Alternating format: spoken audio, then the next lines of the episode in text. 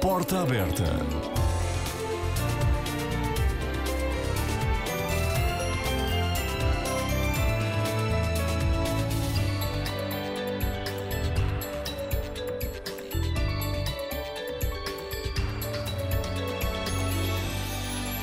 Dependemos todos uns dos outros, mas é sobretudo nas situações difíceis que descobrimos como isso é verdade. Maria João Lage, assistente hospitalar graduada de Pediatria Médica com especialidade em neonatologia, é minha convidada esta manhã aqui na Renascença, a trabalhar no Hospital Dona Estefânia desde 2004. São muitos os bebés que têm acompanhado em circunstâncias muito delicadas porque precisam de cuidados especiais para se curar ou viver. Mãe e já avó, Maria João Lage é também, desde há muitos anos, uma mulher de fé. Era ainda muito jovem quando escolheu construir a sua vida com Deus Deus, o que tem feito até hoje. É esta mulher, médica e cristã, que vai estar comigo à conversa aqui na Renascença até bem perto das 11 e vá por mim. Vale a pena conhecê-la. Eu sou Miriam Gonçalves e conto consigo nesta edição do Porta Aberta, um programa com produção de Francisca Favela.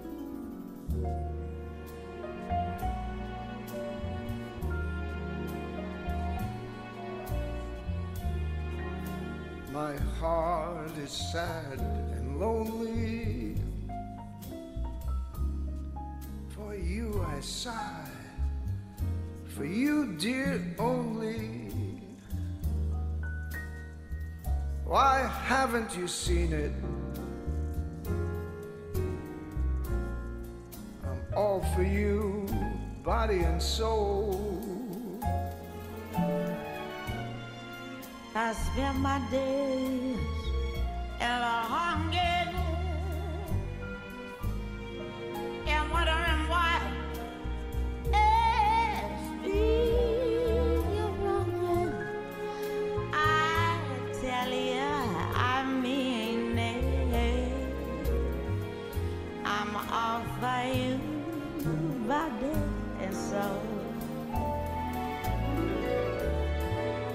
can't believe it.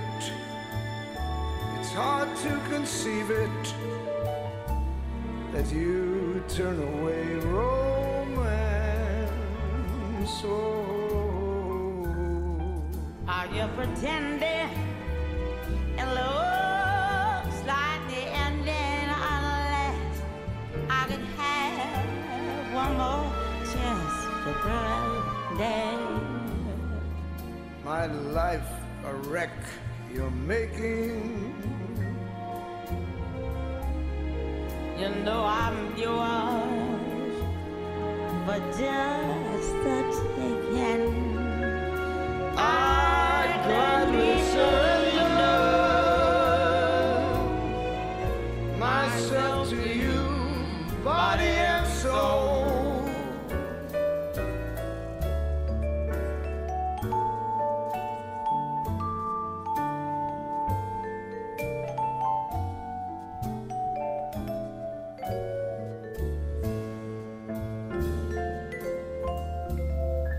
Are you pretending? It looks like the ending. Unless I can have one more chance to prove, dear. My life a wreck. You're making. You know I'm yours for just the taking.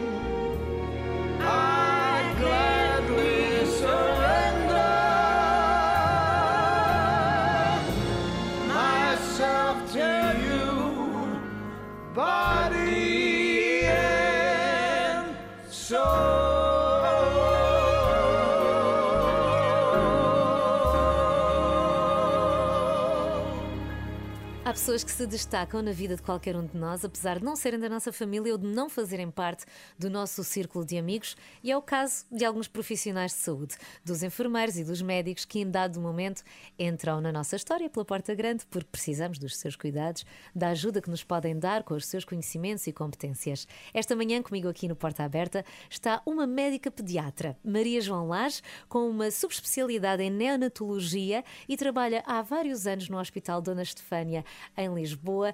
A doutora Maria João Lage, bom dia. Bom dia. Uh, Lisboa é a sua cidade desde sempre, é a cidade da sua vida, foi aqui que nasceu, cresceu. Isso é uma história engraçada porque eu, eu digo sempre, e é verdade, que nasci na Sedufeita, porque mas no, no Porto, e é verdade, o meu pai, mas foi puramente acidental, Calhou. não é assim? Nós estávamos, sempre vivemos em Lisboa, embora a minha mãe seja alentejana e o meu pai seja ali da Arruda, que é aqui, a Arruda dos Vinhos, que é Sim. aqui ao pé. Mas sempre vivemos em Lisboa, mas o meu pai trabalhava, é veterinário, trabalhava no laboratório de patologia veterinária e foi trabalhar cinco anos para o Porto, que foi exatamente quando, quando eu nasci. Tenho um irmão gêmeo, portanto, quando nascemos os gêmeos. Muito nascemos na, na. Foi portanto. diferença, então a sua família é toda de Lisboa, quando seus gêmeos nascerem É, no Porto. Depois eh, tivemos lá até aos 5 anos e depois eh, voltei para Lisboa. ainda tem algumas recordações então do Porto. Ah, mais eh, as minhas irmãs mais velhas têm mais. Ok, muito bem. Desde o início da pandemia que se tornou mais difícil viajar, não é verdade? A liberdade circular, de cruzar fronteiras, faz-lhe falta. É que eu ouvi dizer que quando sai gosta assim de procurar destinos diferentes, assim fora dos roteiros turísticos, vá. Pois, o, o meu marido dá muitas conferências fora pela profissão que tem e, portanto, vamos, vamos eu geralmente pergunto qual é o itinerário anual dele para escolher um ou dois sítios para ir com ele, como secretária, basicamente.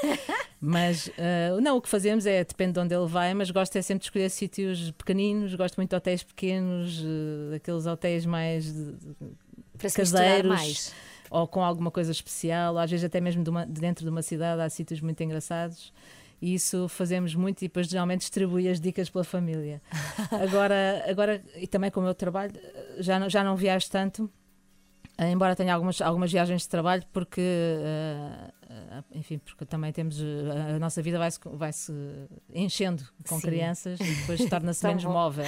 Eles agora já estão outra vez na fase em que eles já estão a sair de casa e, portanto, voltamos a estar mais, mais móveis. O que, o que fazemos agora com, com estas restrições é, e tem sido uma experiência giríssima, é ahm, conhecer os sítios menos turísticos de Portugal. Portanto, há, há cinco anos que guardamos cinco, cinco dias, como a família já é mais difícil de reunir, eu tenho quatro filhos, os que já são grandes, ahm, e vamos para um sítio no interior do país norte, que tem sido a nossa opção, ah, completamente fora do, do turismo rotas. habitual e geralmente também uma- um turismo rural onde enche- eh, podemos encher a casa toda sozinhos, o que tem sido Tão bom. tem sido, e temos descoberto sítios giríssimos, Foscoa, por exemplo, Sim. recomendo. Eh, Agora tivemos em Mesão Frio, tivemos na, na barragem de, de, de Castelo de Bode, que também tem sítios giríssimos, e eh, praias fluviais, eh, coisas giríssimas cá em Portugal. É, O interior do E país portanto, é quem fantástico. gosta, não é preciso ir para muito longe nem gastar muito dinheiro, Sim. até porque o turismo interior de Portugal é mais barato. E também que- precisa da nossa ajuda na Sim, sim, realidade. do Calentejo e há sítios, há imensas casas de turismo deste mais pequeno, de, de hotéis mais pequenos e que valem imensa pena conhecer. A, a doutora viveu em Londres, quando fez a especialidade em neonatologia. O que é que mais gostou nesta cidade? Uh, Londres foi, já não foi na neonatologia, já era neonatologista quando fui Ah, para Londres. ok. Foi, foi, uma, foi engraçado porque já, já, já era neonatologista, já tinha os quatro filhos e, portanto, foi uma experiência número um de perceber que não era assim tão indispensável em casa como eu achava. Mas isso é uma dor no coração. Eles já eram um bocadinho mais velhos. E eu resolvi fazer um, um mestrado que foi espetacular em, em segurança do doente, uma área muito nova. Ah. Foi, foi o segundo mestrado que se fez mundialmente em segurança do doente, no Imperial College. E, e, portanto, foi uma experiência fantástica. O que eu, o que eu mais gostei em, em Londres, primeiro, é, é a experiência do mundo académico, que é muito diferente da nossa. Portanto, as faculdades têm uma, uma vida académica própria, os campos universitários, sobretudo do Imperial, em que se aprende muito mais do que só a, a- a matéria que a gente vai lá aprender. Não é? Aprende-se a estudar, aprende-se a pensar. eh, as bibliotecas estão abertas 24 horas por dia, só fecham à sexta-feira à noite para aspirar as carpetes. Uau! São nove andares de bibliotecas e, eh, portanto, há um, há um ambiente que, que tudo ajuda ao estudo. É uma coisa que faz um bocadinho falta cá nos campos universitários. Portanto, isso é muito giro. E depois, para grande fúria do meu marido, foi o teatro. Ele adora- Então, a primeira coisa que eu fazia quando apanhava o avião, porque o- o- os dois anos foram separados, em alguns eh, vinha cá e voltava, era ver na, na Time Out quais eram os teatros que estavam em Londres e ele às vezes telefonava: Então estás a estudar? Não, estou no teatro. Lamento. Porque o teatro em Londres, eh, eh, agora não, infelizmente, eu acho que deve ser um drama Sim, para, para, aquele, para aquele West End, é. eh, o Covid, porque aquilo é uma vida, os- a performance. Eu gosto mais de teatro do que de musicais, mas eh, é, é, uma, é, é espetacular. É maravilhoso, É espetacular, não é? uma pessoa é só, até tenho dificuldade em escolher. Imagino que sim. Uh, muito antes de pensar em ser médica, andou no São João de Brito, aqui em Lisboa. Gostou desta experiência? O que é que acha que aprendeu de mais importante com os jesuítas? Ah, ah, primeiro o espaço. Não, quem já entrou no colégio de São João de Brito, ah, eu agora, os meus filhos andaram em colégios mais, mais pequeninos, em sítios mais pequenos, e faz-me imensa impressão ver miúdos, sobretudo na adolescência, mas também os pequeninos, com pouco espaço.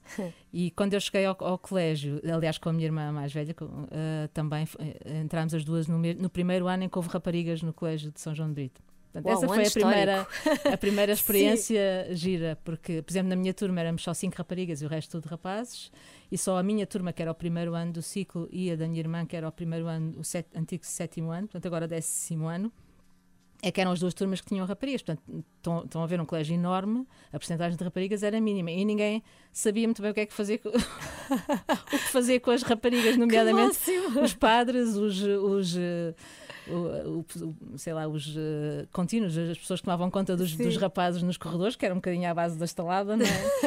e nós fugíamos para a casa bem das raparigas, onde eles não podiam entrar, e portanto, uh, e, e faziam imensa cerimónia, eh, foi muito divertido. A, a, a, coisa, paralelamente, aquilo que era complicado é que a única coisa, praticamente, que se jogava desporto no colégio era futebol.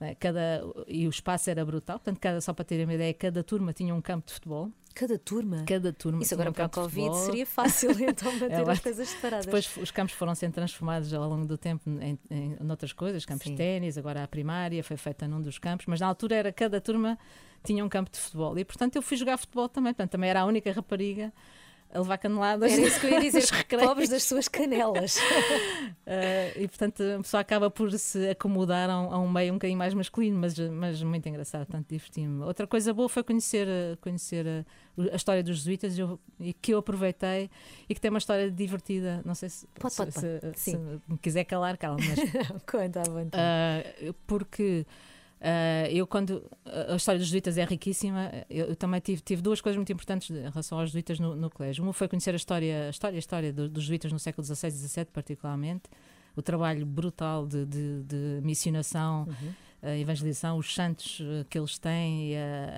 aguerridos, as, as, as reduções do Paraguai, portanto, toda a história super eh, gloriosa, científica também dos jesuítas. E hum, isso foi-nos ensinado, isso foi uma, uma, ótima experiência que me ficou para a vida toda. E depois a segunda coisa foi fazer os exercícios espirituais do Santo Inácio, uh, que nos eram propostos uh, sempre, todos os anos, e que para mim, já não sei bem em que ano, talvez no nono, foi uh, talvez o meu ponto de, de conversão hum, pessoal. Quer dizer, uma pessoa, claro, uhum. que numa família católica vive a fé por osmose, não é? Desde muito cedo, mas há, há um momento na vida sim. em que ou é para mim ou não é para sim. mim. Não é? E, e esse momento é para mim eu lembro perfeitamente que aconteceu no, no, no, nos exercícios espirituais de Santo Inácio, que é um retiro, pode ser mais longo ou mais pequeno, tem várias modalidades. Foi feito por Santo Inácio e, e foi a, a. Eu lembro perfeitamente estar no terraço do rodízio, na Praia das Maçãs, que era onde se fazia os exercícios, e ter uh, e de repente perceber que, que, sou amada, quer dizer, que, hum. que sou amada por, por Deus. Não é? É, é, como todas as histórias de conversão têm um momento de, de autoconsciência Sim. e da gente perceber que, é, que, é, que tem a ver com a minha vida e tenho imensa gratidão a Santo Inácio porque foi verdadeiramente no, nos exercícios. E depois, quando eu casei, o meu marido é de História da Ciência, uh, estuda, faz História da Ciência e, e eu, ah, e, e, na faculdade eu tinha que fazer um trabalho de História da Medicina e fiz sobre um padre jesuíta, fiz o trabalho sobre um padre jesuíta por influência do padre Lopes, que era lá do colégio, que tinha imensas coisas, que foi um padre que foi nas, nas, nas naus para, para o Japão e, foi, e era médico, converteu-se na viagem, é uma história giríssima, Luís de Almeida, converteu-se na viagem, entrou para os jesuítas na viagem, que eram seis meses, né, aquilo dava para fazer tudo, fez o noviciado lá, mas depois era médico e, portanto, introduziu toda a medicina ocidental no Japão. Portanto, foi o primeiro médico ocidental a praticar na medicina ocidental dessa altura no Japão, com uma importância enorme, porque há um hospital Luís de Almeida uh, no Japão, portanto, Uau e há uma estátua e fez eh, fez fez uh, sítios para as, para as mães darem darem de leite uh, amas de leite para os bebés uhum. órfãos fez imensas coisas tão bonito marcou uh, então essa experiência essa pessoa e, e a ler testemunho. exatamente e a ler este depois mais tarde quando eu casei a ler este trabalho e a falar sobre isto o meu marido começou -se a interessar muito pela história dos jesuítas da ciência dos jesuítas no século XVII e começou uma grande carreira por assim dizer na- a explorar uh, o, o tema. Portanto, é agir como as coisas pegam Sim. umas às outras. São bonitos. E agora está, está muito ligado aos jesuítas da parte histórica de, de por, por sua influência. por sua Não, é influência giro como as é? coisas. Claro que sim. Há, há- não é? Há fios condutores que, que têm Claro. este, este padrão Lá estranho. está, volta aqui a haver osmose É. familiar. Uh, sei que sempre gostou muito de ler romances policiais ou outro género de livros. Uh, será que há algum autor que aprecie, mas especialmente, e aqui do ponto de vista cristão? Hum, ah, Chesterton, sem dúvida. Eu sou absolutamente fã incondicional do, do, do Chesterton, que é um autor do, do século, século XIX, início de- final do século XIX, início do século XX, inglês, e que, e que é uma, uma personagem absolutamente extraordinária. Era jornalista. e escreveu imensos livros, histórias policiais, escreveu sobretudo, sobretudo artigos nos jornais e depois histórias da apologia da fé, a ortodoxia, pronto, muito conhecidos, o Homem Eterno, e depois as histórias policiais do Father Brown, que se calhar também conhecem, porque agora há uma série inglesa, Que é maravilhosa. ah, e, e que combina, combina uma escrita belíssima com um sentido de humor extraordinário e uma bondade, uma sabedoria, uma bondade, uma, uma capacidade de olhar para o mundo e ver muito mais do que, do que a gente vê. Portanto, esse ah, ah, é o meu Obrigada pela escolha. e- preferido. E, por partilhar, não é isso? Portanto, leiam Ah, coisas do muito Chesterton, bem. sobretudo artigos, contos. ah, e hum, os artigos dele são todos muito, muito divertidos. Já está tudo o livro, o mais Uhum. livre possível na, na net e, ah, ah, e foram traduzidos pela Alteia. Uhum. Muitos livros, sobretudo O Homem Eterno, que é espetacular. ah, Portanto, é fácil comprar em É, português. sim, é- é Muito fácil. bem. Daqui a pouco já vamos ouvir Uhum. música e já vamos terminar este bloco, mas antes queria-lhe ainda perguntar, porque conseguiu uma proeza extraordinária que foi criar os seus filhos, quatro, Uhum. sem televisão em casa. Isto não é difícil. Valeu a pena o esforço, eh, esta Ainda batalha. que eles não estão aqui, eu, eu vou dizer, eu acho que eles são normais, mas não, não os posso mostrar. Tenho que acreditar Mas que, eles agora cresceram, são portanto, eles agora podem responder-lhe e dizer se Exatamente. O que é que acharam dessa experiência. Pois, olha, e, e por acaso a dizer. minha filha casou também não tem televisão, mas pronto, a televisão agora já não tem o peso que tinha na nossa infância, não é? Não, eh, nem foi uma opção assim educativa eh, a priori, não é? Nós não tínhamos, não víamos televisão eh, e, e pensámos assim: olha, não compramos televisão, tínhamos um televisor com DVDs, portanto víamos filmes, Sim. mas não, não tínhamos antena. E pensámos sempre, quando os miúdos quiserem, pedirem, exigirem, implorarem, é? arrojarem-se pelo chão, a Logo gente, a pensámos. gente. Isso nunca aconteceu. Sério, com quatro. Nunca Ainda bem. aconteceu, eles eh, percebiam que não. E, e eu recomendo no sentido, quer dizer, eles viam em casa, não é uma questão de ver ou não ver, porque eles viam em casa da avó e, e nas férias, mas eh, não- eles ficaram com uma cultura de filmes brutal, porque nós víamos muitos filmes e fizemos muitos ciclos, filmes antigos, filmes novos, séries, com eles. Só que a, a- a relação da- com a televisão, com um filme, é muito diferente da, da televisão. é? Um filme começa, acaba, escolhe-se, vê-se a hora que a gente quer, não é aquela coisa contínua. E a nossa casa ficou muito mais silenciosa, por um lado, muito mais momentos de silêncio, de música, e eles inventaram muito as suas, os seus brinquedos. Bonito. Também é uma coisa que, que- que nós Que é verificámos importante, por é? eh, Criatividade também. é? retrospectivamente, portanto, não foi uma coisa boa. Claro que sim. Ah, Hum. Há muitas maneiras de educar os filhos, mas este é o alerta deixado há poucos anos por Nelson Mandela. Hoje, dizia ele, pouquíssimas pessoas, em especial jovens, leem livros. A menos que encontremos formas imaginativas de resolver esse problema, as futuras gerações arriscam-se a perder a sua história. Quem está aqui comigo hoje, esta manhã, a contar um pouco da sua história é Maria João Lage, médica pediatra do Hospital Dona Estefânia, e já voltamos à conversa.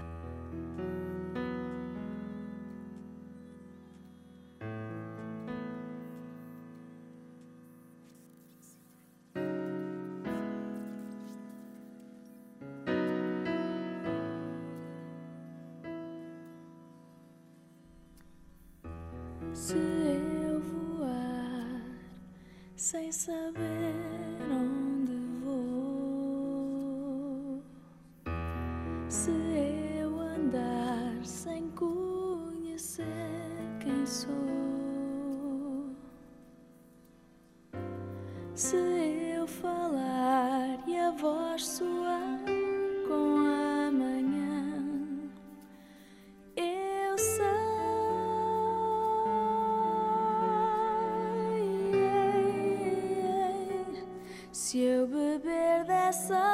luz que apaga a noite em mim, e se um dia eu disser que já não quero estar aqui. Deus sabe o que virá.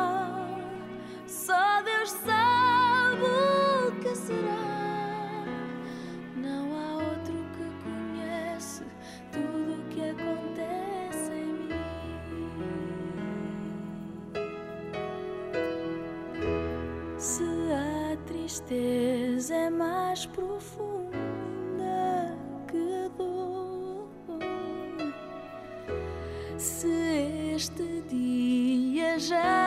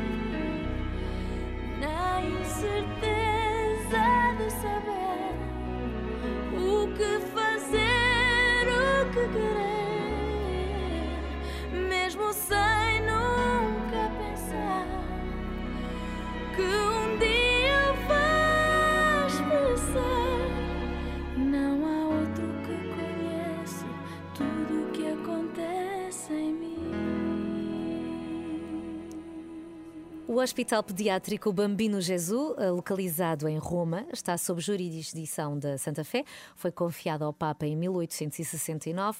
Foi o primeiro hospital em Itália a ser criado só para as crianças e hoje é um centro de referência dentro e fora da Itália no que respeita à investigação, ao tratamento clínico de crianças e jovens.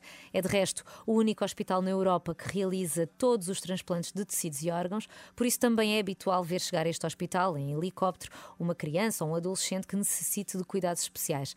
Há uns meses foi notícia uma grande cirurgia realizada no Hospital Bambino Jesus. Foram separadas ali duas gêmeas siamesas, Ervina e Perfina, naturais da República Centro-Africana. Elas estavam unidas pela cabeça e foi em agosto, já depois de terem tido alta médica, que foram batizadas pelo Papa Francisco no Vaticano. Quem trabalha também num hospital de crianças é a Maria João Lage, médica pediatra na Unidade de Cuidados Intensivos do Hospital Dona Estefânia. Uh, Maria João conhece este hospital em Itália, que eu, que eu estive agora a falar. Acontece-lhe notícias como médica do que ali se faz e que é importante do ponto de vista clínico? Conheço, quer dizer, conheço só de nome, nunca lá fui.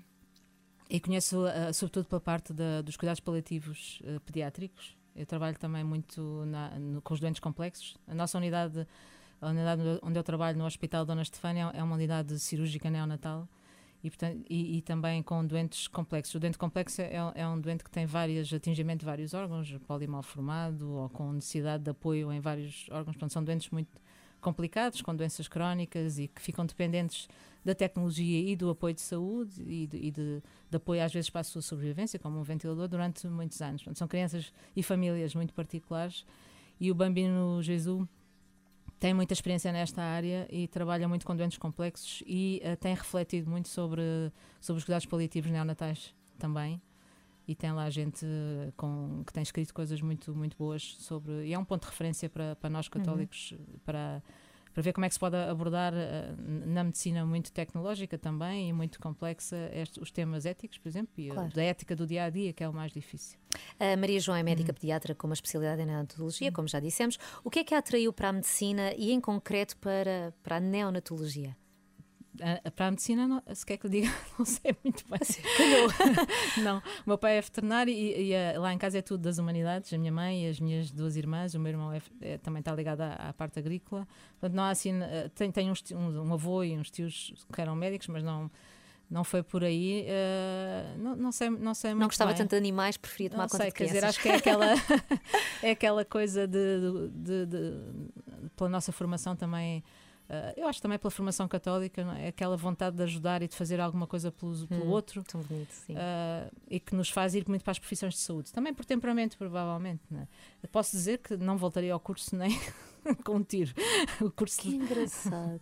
o curso é uma coisa. Isto também, eu não sei se é bom ou se é mau para as pessoas que estão a pensar em tirar a medicina. É, é, eu achei o curso uma, uma coisa difícil de suportar. e quando as pessoas dizem tenho imenso saudades do meu tempo de faculdade, eu digo Não. zero. Eles me obrigassem a fazer outra coisa qualquer. Mas porque, porque não tem nada a ver uh, a- o, o ter que aprender, claro que a gente tem que aprender aquilo tudo, mas uh, não tem nada a ver uh, o Depois curso com a prática. não é? tem nada a E, ver. e a neonatologia, porquê?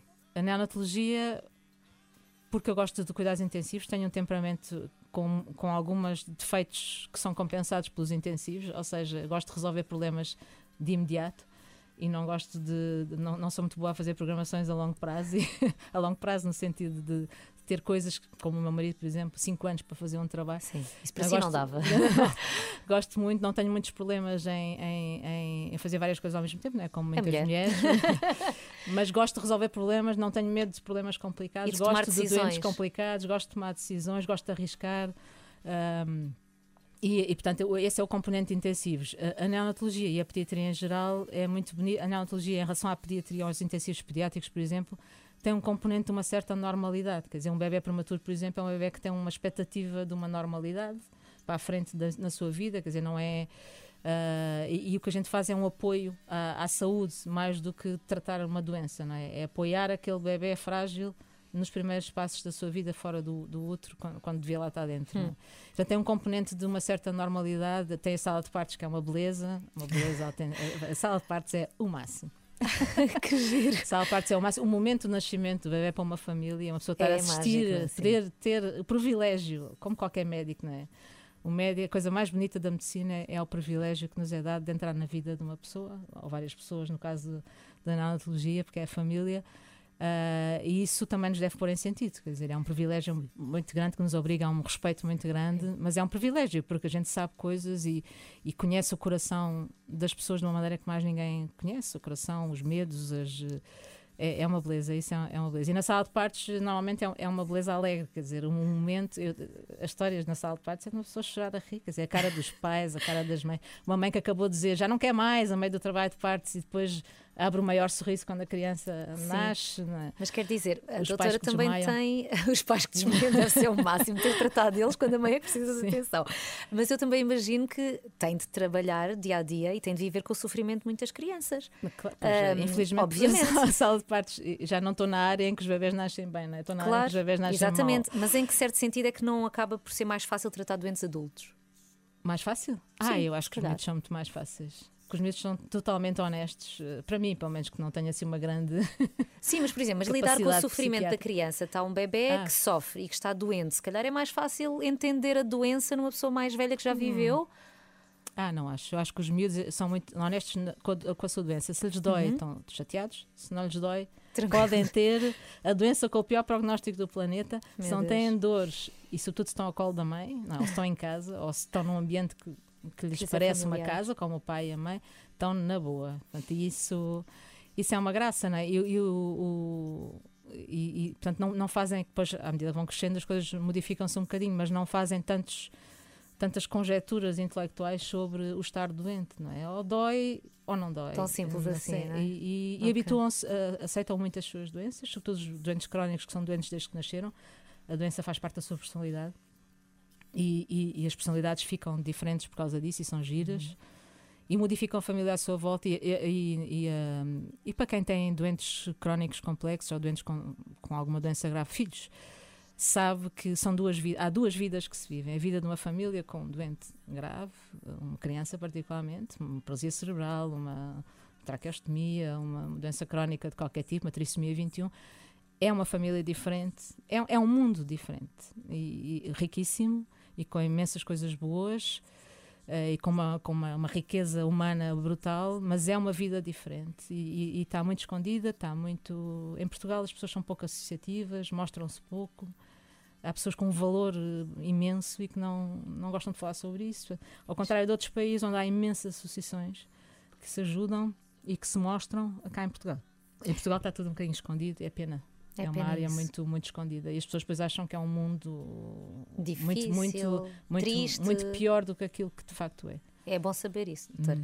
Eu imagino que há crianças e bebés que não esquece ao longo da sua carreira. De todas as histórias que viveu, há assim alguma história boa, bonita, que possa partilhar hoje aqui? Sei lá, uma história de amor e de esperança. Eu acredito que sejam muitas, não é? Ao longo de tantos Sim, anos de carreira. Todas as histórias, quer dizer, não há, não há nenhum momento sem esperança, não é? Isso é uma coisa que a medicina nos, nos ajuda a, a perceber e a. isso- E esta relação com as famílias de, de coração para coração, é? É- é o que a gente tem mais a dizer é que não há nenhum momento, nenhuma circunstância, nenhum doente sem esperança. Isso é aquilo que a gente pode dar aos nossos doentes. Há imensas histórias ali na neonatologia, há imensas histórias. há- Estou-me a lembrar, sei lá, de uma nossa enfermeira muito engraçada. Tínhamos lá um miúdo, com, com infelizmente, sem pai nem mãe, com uma doença crónica grave.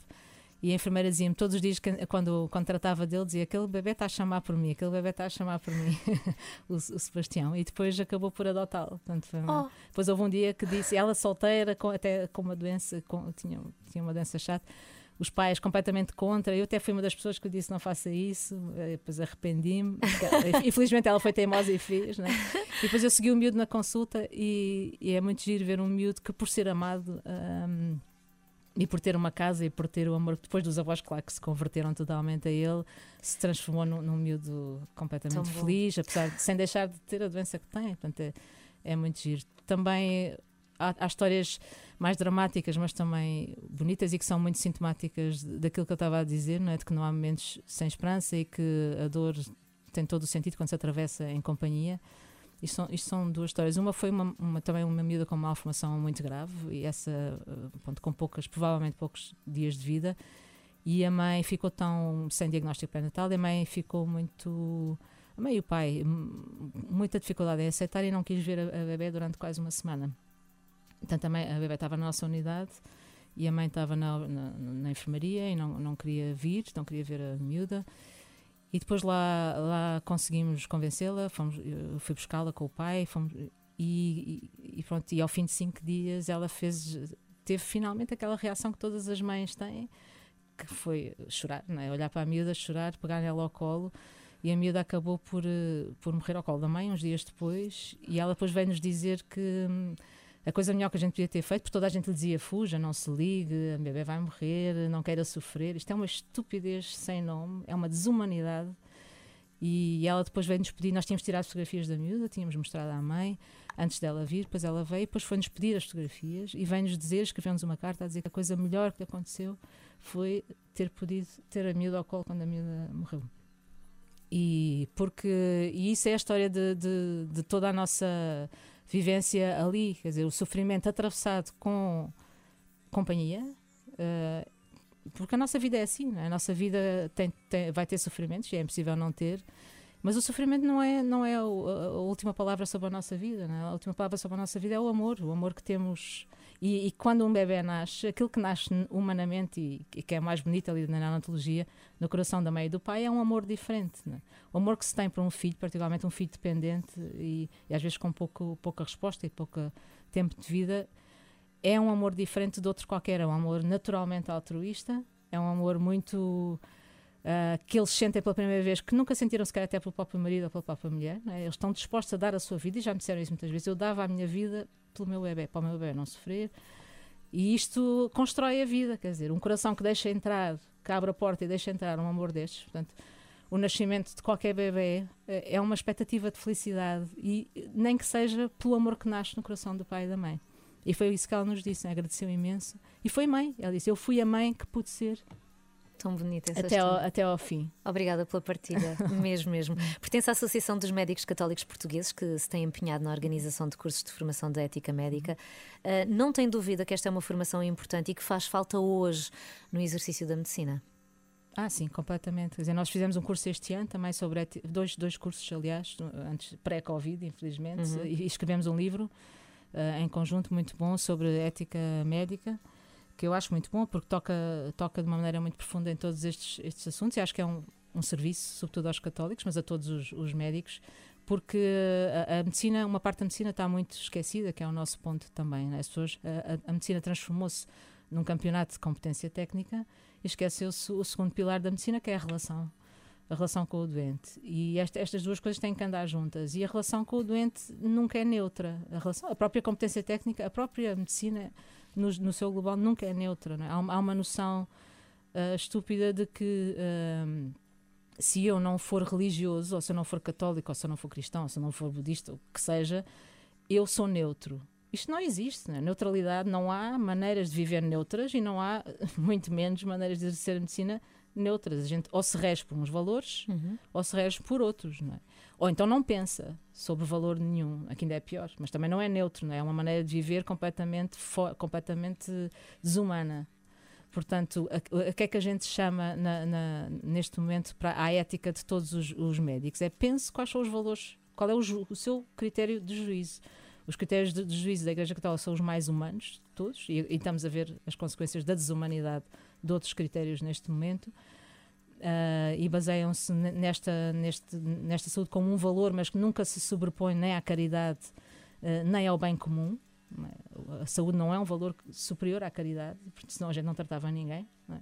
Se a minha saúde fosse superior à minha caridade, eu não me arriscava a tratar um doente com uma sepsis, não é? porque podia Claro. apanhar uma sepsis. Eu Claro. não me ficava acordada à noite ah, 12 horas porque isso faz mal à minha saúde. Não é? Claro, Portanto, claro. toda a base da medicina é a caridade, não é a saúde como valor absoluto. é? Porque se a minha saúde fosse o meu valor absoluto, eu nunca seria médico, nem enfermeiro, nem profissional de saúde.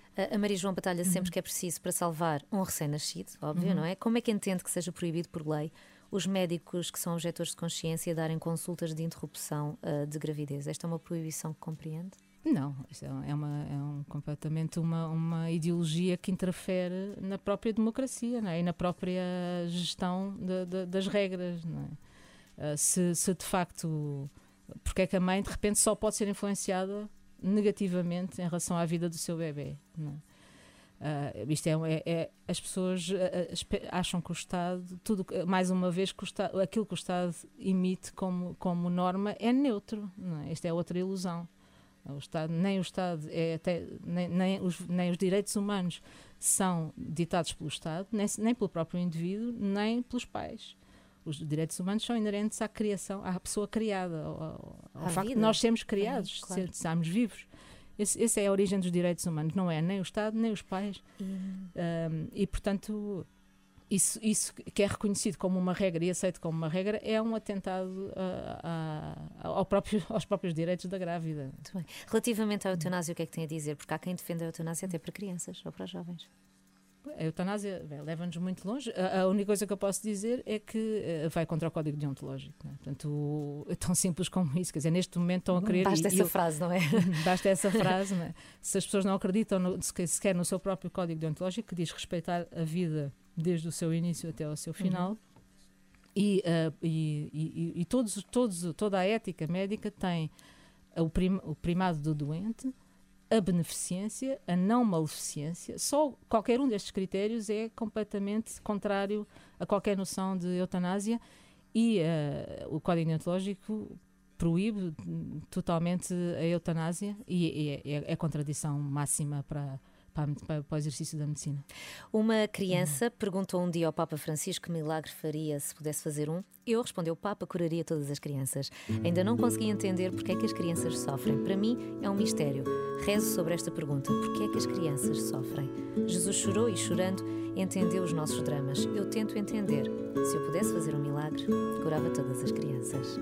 Vais receber o melhor presente que o saibas estimar e para sempre, que o saibas cuidar, tudo ensinar, que o saibas amar.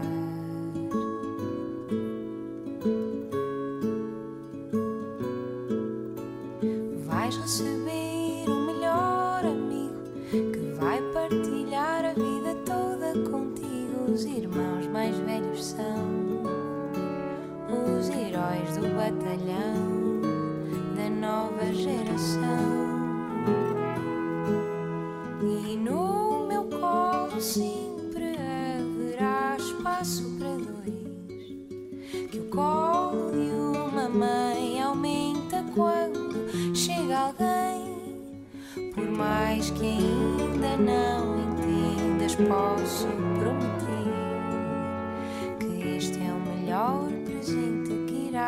irás receber.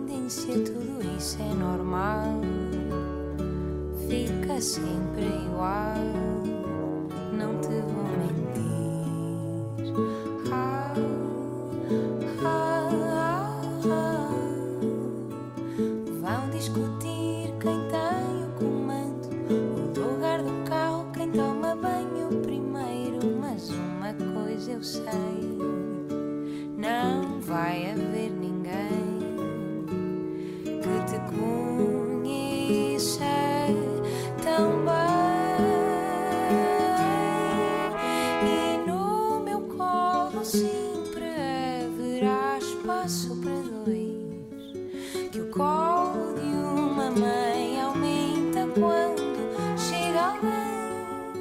Por mais que ainda não entendas, posso prometer que este é o melhor presente. Que este é o melhor presente. Que este é o melhor presente que irás receber.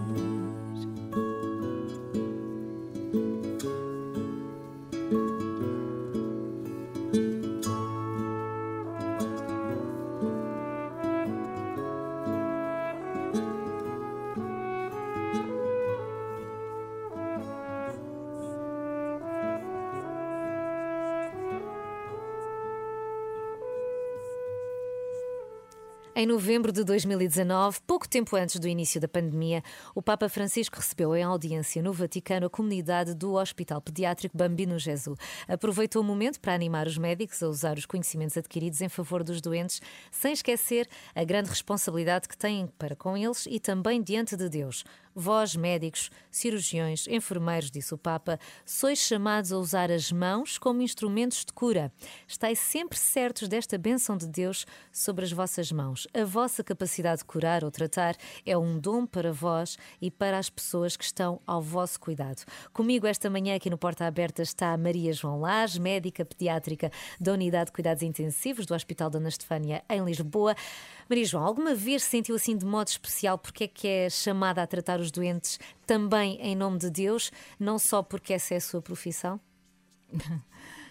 É, claro, eh, a nossa vida é uma só, é? E, e, hum, eu gosto muito de uma. Há uma. uma hum, santa, no fundo, americana do nosso século, chamada Dorothy Day, é? é uma Madre Teresa de Calcutá de Nova York, por assim dizer. E ela tem uma frase que, que foi o nosso mote agora dos 25 anos de casados, mas que, é- é- que define muito como é que eu vivo o meu dia a dia, que é Deus quer para nós um momento presente. Ahm, e, e, portanto a circunstância é esta circunstância exatamente que, que me é dada a viver neste momento, como por exemplo esta entrevista, não, não que me traz, que me faz ver, que me faz viver a fé e viver a fé é reconhecer Cristo presente, não- é só reconhecer que Cristo existe, é reconhecer Cristo presente e na sua cara eu vejo Cristo presente nesta, nesta conversa que a gente está a ter, não é? na possibilidade de alguém nos ouvir e, e, não é? e voltar a pensar nestas coisas é essa circunstância que nos é dada. Portanto, Deus está sempre em todas as circunstâncias e traz-nos esta aventura, esta surpresa, que se a gente vive assim é mesmo uma surpresa. E com os miúdos, eu tenho a, a sorte de ter este, este trabalho onde de cada dia é, uma- é diferente do outro, é? Sim, esta noite é diferente da anterior. Isso de E, certeza. e de ter o contacto permanente com, com pessoas, com os pais, com os miúdos. E como eu estava a dizer há bocado, ah, o- o- aquilo que a doença traz aos pais, a doença dos filhos particularmente, abre este buraco no coração e neste buraco aparece aquilo que a gente tenta calar o resto da vida toda, ou o resto do ano, ou a distração nos calda, que é a reflexão sobre, sobre a nossa vulnerabilidade. É? Eu, afinal, sou muito frágil. Não é? Uh, eu, afinal, necessito horrivelmente de ser amado, de ser ajudado, de ser apoiado, de ser olhado com carinho. Portanto, isto os próprios pais, né, né? E, e, depois uh, o amor enorme a uma criatura outra que não eu. Portanto, isto são tudo coisas que a gente tenta esquecer no dia a dia e que se abrem. Uh, e, portanto, estar, presente junto dos pais nesta circunstância dá-nos uma data de oportunidades de, de, de entrar neste coração. E, e, habitualmente o que nós fazemos, por exemplo, quando os quando os doentes entram ou estão mal ou vão ser operados, é, é perguntar aos pais se, eh, se querem batizar o bebê hum. ali na unidade. Se for o caso, é? se, se, para eles é importante o batismo, temos um capelão, uh, temos sempre água benta no nosso cofre de estupefacientes, um frasco de água benta. E, e água benta e pode ser eh, pode ser na, na, fé católica pode ser também os protestantes também pode chamar o pastor e fazer Sim. a cerimónia ou outras outras Portanto, não, não esquecer nunca essa, essa dimensão. E temos, eh, o meu marido está sempre a dizer que eu já batizei mais miúdos do que, do que muitos bonito. padres, mas um, isto para dizer que esta, não esquecer que a vida de uma criança não é só a sua doença, não é? a vida de uma criança e de uma família é, é, é são pessoas, não é? são corações. E quando a gente, e, e aquilo que estava a dizer há bocado no texto, né? o, o, sofrimento dos miúdos é um mistério. Claro que é, o sofrimento é um mistério, mas a nossa vida é um mistério. É? O mistério, por muito que as pessoas não queiram, é 50% da nossa vida. E, portanto, a gente conviver com o mistério do sofrimento e a resposta que Cristo dá ao, ao sofrimento das crianças é dizer: não sofres sozinho.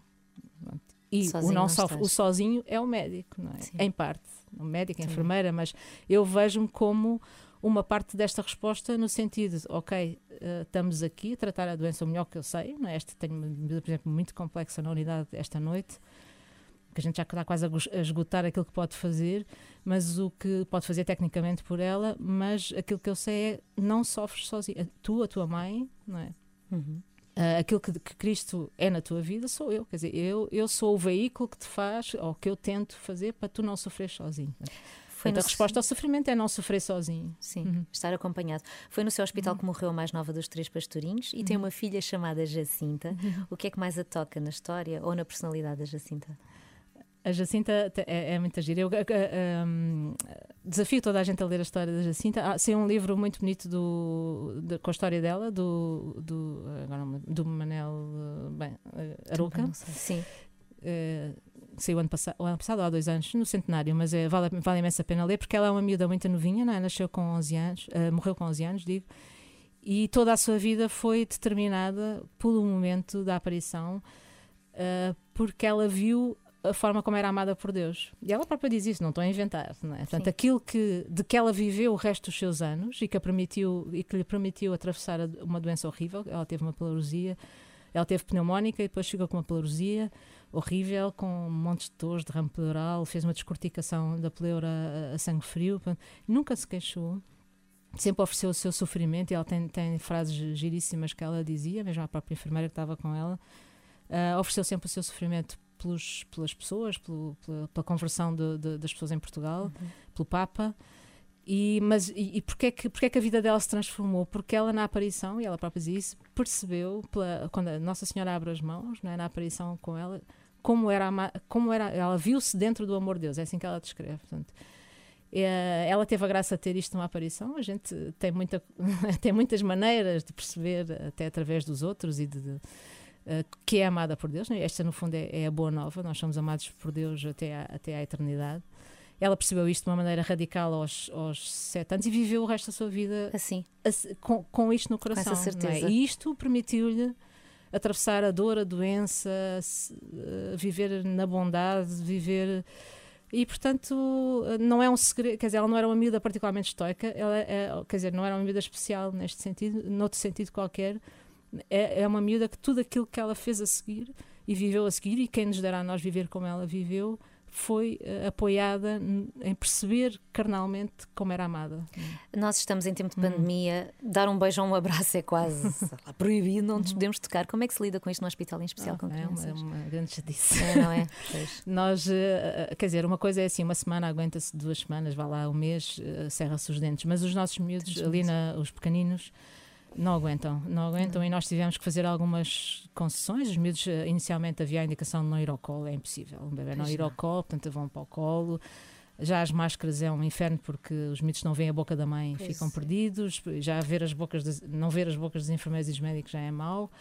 Ah, e portanto acabámos por aliviar ah, um bocadinho as, as regras ali. Pronto, Mas tem funcionado, não é? Sim, e não, Claro não que sim. tivemos, não tivemos grandes, grandes problemas. Portanto, tem que se pesar muito bem eh, aquilo que eu estava a dizer. Não é? o, o va- o valor da vida não é.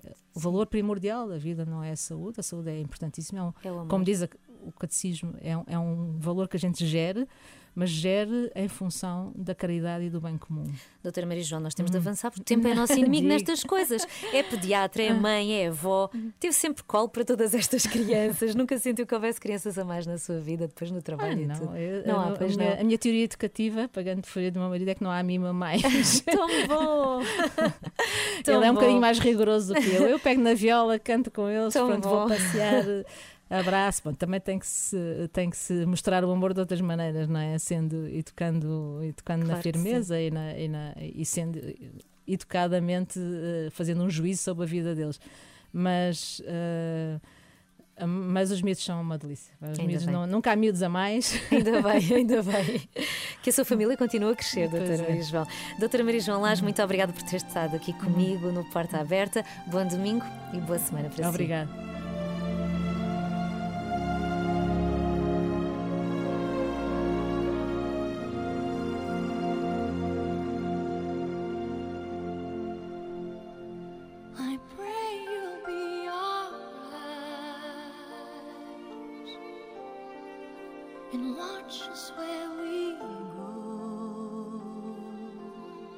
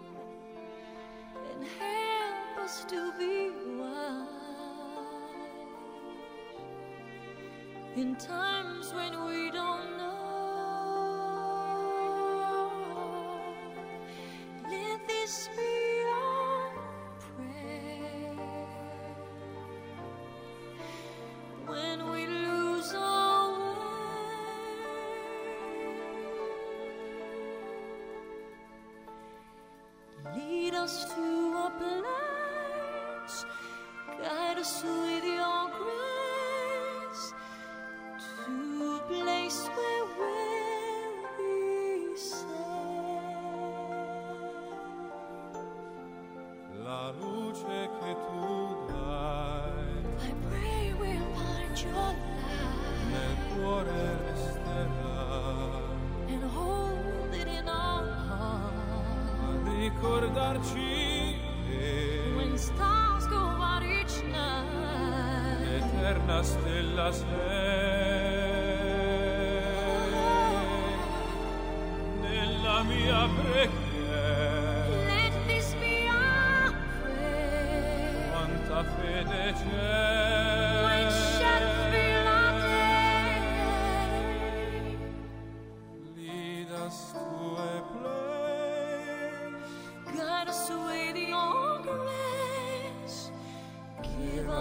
It's a weary.